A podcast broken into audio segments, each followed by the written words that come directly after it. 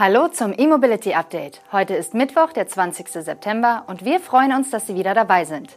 Heute geht es um neue Gigapressen bei Tesla und Lücken beim Laden an Autobahnrastanlagen.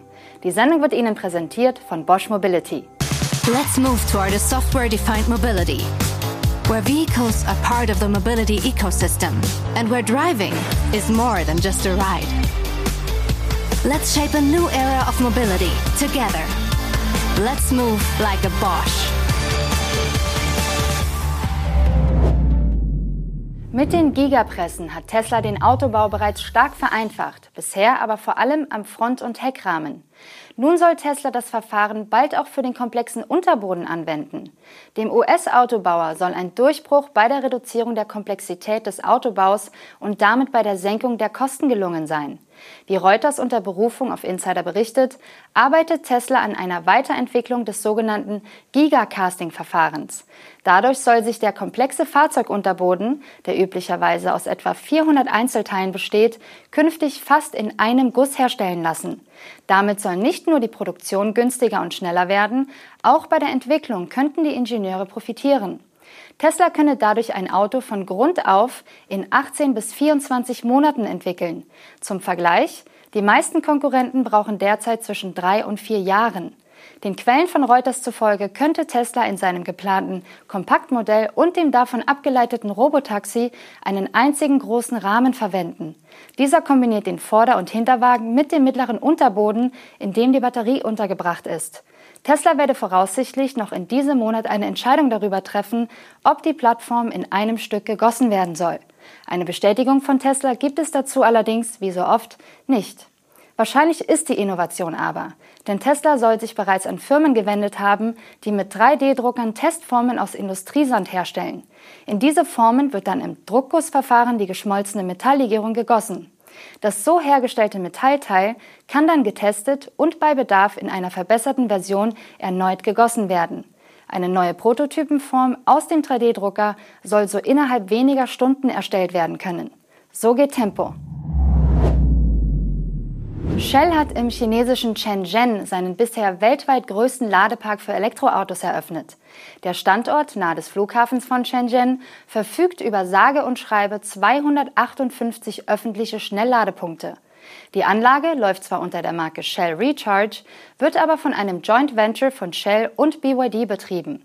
Die beiden Unternehmen hatten im vergangenen Jahr eine globale Ladepartnerschaft geschlossen. Der neue Mega-Ladepark in Shenzhen hat während des Probebetriebs bereits täglich mehr als 3300 Elektroautos mit Strom versorgt. Zusätzlich zu den Schnellladern bietet der Standort auch Einkaufsmöglichkeiten, ein Café, Verkaufsautomaten und eine Fahrerlounge.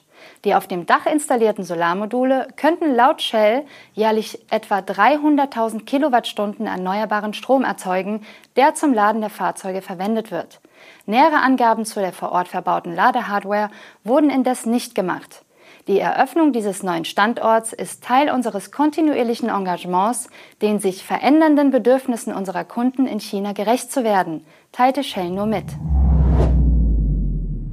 Der ADAC hat in seinem großen Rastanlagentest untersucht, wie gut diese für die E-Mobilität aufgestellt sind. Das Ergebnis? Dem Autoclub zufolge stehen an fast 90 Prozent der Autobahnraststätten schon Ladestationen zur Verfügung. Das sind 370 Standorte. Zuständig für eine umfassende Abdeckung ist vor allem die Tank- und Rast GmbH, welche die allermeisten Rastanlagen in Deutschland betreibt. Die Autohöfe hat der ADAC in seiner Untersuchung also nicht mitgezählt. An besagten rund 370 Standorten hat der ADAC 1400 Schnellladepunkte identifiziert. Was erst einmal nach viel klingt, relativiert sich aber bei genauerem Hinsehen.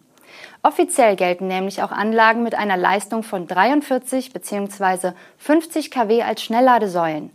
Diese sind für die heutige Ladetechnik der meisten Fahrzeuge aber nicht mehr zeitgemäß, weshalb sie der ADAC auch suffisant als Relikte aus der Anfangszeit der E-Mobilität bezeichnet. HPC-Säulen schaffen bekanntlich 150 bis 300 kW und sorgen je nach Fahrzeug für deutlich kürzere Ladezeiten. Die Tank und Rast verfügt nach eigenen Angaben über 770 solcher HPC-Ladepunkte mit mindestens 150 kW.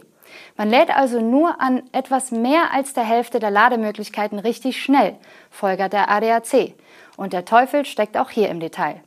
Da viele Ladesäulen ihre Leistung aufsplitten, wenn zwei Fahrzeuge gleichzeitig laden, stehen bei Doppelnutzung an 150 kW-Säulen de facto nur 75 kW pro E-Auto parat. Zu Stoßzeiten lässt sich also unter Umständen nicht die komplette Power nutzen. Der ADAC fordert deshalb einen deutlichen Ausbau der HPC-Ladestationen an den Rastanlagen und macht sich auch für mehr Komfort stark. Denn nur zwei Rastanlagen bieten Elektroautonutzern eine Überdachung beim Laden. Ein Wetterschutz sollte jedoch neben guter Beleuchtung Standard sein. Und auch die Ladesäulen so anordnen, dass auch E-Autos mit Anhänger laden können, ohne diesen abkuppeln zu müssen, ist eine Kernforderung des ADAC. Die Bundesregierung hat erstmals Gelder aus dem Aufbau- und Resilienzfonds der EU beantragt. Es handelt sich um knapp 4 Milliarden Euro. Die EU-Kommission wird nach eigenen Angaben nun zwei Monate Zeit in Anspruch nehmen, um den Antrag der Bundesregierung zu prüfen. Den Aufbau- und Resilienzfonds hatte die EU in der Corona-Krise geschaffen. In einer Mitteilung der Kommission ist konkret von 3,97 Milliarden beantragten Euro die Rede. Die Finanzmittel will Deutschland unter anderem für Investitionen in Bereichen wie Elektromobilität und Ladeinfrastruktur, aber auch für die Wasserstoffforschung und die Umsetzung von entsprechenden Projekten nutzen. Genannt werden aber auch Verwendungszwecke, die nichts mit dem Verkehrssektor zu tun haben, etwa die Entwicklung von Impfstoffen. Deutschland könnte nach neuen Berechnungen der EU-Kommission insgesamt bis zu 28 Milliarden Euro aus dem Fonds abrufen. Das ist mehr als gedacht. Zuletzt war mit 25,6 Milliarden Euro gerechnet worden. Das zusätzliche Geld will die Bundesregierung laut EU-Kommission dazu nutzen, erstens sein Programm zur Unterstützung des Privatkaufs von Elektrofahrzeugen auszuweiten und zweitens ein Programm zur Subventionierung von Ladeinfrastruktur aufzulegen. Jüngst vorgestellt hat die Bundesregierung etwa eine Förderinitiative für gewerbliche Schnelllader und ein Förderprogramm zur Eigenerzeugung und Nutzung von Solarstrom für Elektroautos an Wohngebäuden. Es ist also durchaus denkbar, dass der Umweltbonus mit den EU-Mitteln verlängert oder aufgestockt wird. Das auf elektrische Bootsantriebe spezialisierte Unternehmen Torqeedo hat einen neuen Außenbordmotor namens Travel 903 vorgestellt. Dieser kann mit einer Leistung von 900 Watt bis zu 1,3 Tonnen schwere Elektroboote antreiben. Allerdings handelt es sich bei dem Antrieb nur um eine limitierte Edition. Der neue Torqeedo Travel 903 ist Teil der bekannten Travel-Baureihe für elektrische Außenborder. Mit der 900 Watt Leistung soll er sich laut dem Unternehmen für Fischerboote, kleine Segelboote und Schlauchboote eignen. Die Travel-Motoren sind mit einer Lithium-Ionen-Batterie und einem integrierten Bordcomputer ausgestattet. Letzterer zeigt das GPS, die Restreichweite und den Ladestatus an. Der neue Travel 903 wird als limitierte Edition angeboten und kommt, wie alle Travel-Motoren, mit einer fünfjährigen Garantie. Der Hersteller aus Bayern verspricht eine 14% größere Reichweite im Vergleich zum Travel 1103 und einem hocheffizienten Propeller, der bislang nur als Zubehör verfügbar war. Torqeedo hat nach eigenen Angaben weltweit bereits mehr als 100.000 seiner Travel-Motoren verkauft. Das war's auch schon mit dem E-Mobility Update für heute. Die Sendung wurde Ihnen präsentiert von Bosch Mobility. Wir wünschen Ihnen einen schönen Tag und sind schon morgen wieder für Sie auf Sendung.